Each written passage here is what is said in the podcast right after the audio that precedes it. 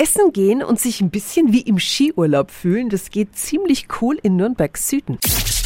365 Dinge, die Sie in Franken erleben müssen. Ja, da wird nämlich gegessen in einer Seilbahngondel. Dazu müssen Sie nicht in die Alpen reisen. Eine Fahrt nach Kornburg genügt. Dort ist Blödels Gondeldorf entstanden, in dem es sehr gemütlich und kulinarisch zugeht. Guten Morgen an Patrick Wagner vom Gasthof Blödel. Guten Morgen. Patrick, wie müssen wir uns das Gondeldorf jetzt vorstellen? Gondeldorf sind bei uns sechs verschiedene Gondeln, sind alle verschieden ausgestattet. Da können Sie mit sechs Personen Platz nehmen, können ein Menü wählen und zusätzlich haben wir seit zwei, drei Jahren eine große Gondel auch. Zum Beispiel für Firmenfeiern kann man bis zu 16 Personen unterbringen. Wo kommen denn die Gondeln überhaupt her? Das sind alles richtige Gondeln, also die auch mal auf den Berg hochgefahren sind und jetzt dann aus ausrangiert wurden. Die innen schön hergerichtet, schön ausgekleidet. Also die Gondeln an sich sind auch alle beheizt natürlich innen und schön Kissen drin, dass es auch gemütlich ist. Mhm. Was gefällt den Gästen dann besonders bei euch? Diese ganze Atmosphäre, ne? wenn man schon hinterläuft und dann dieses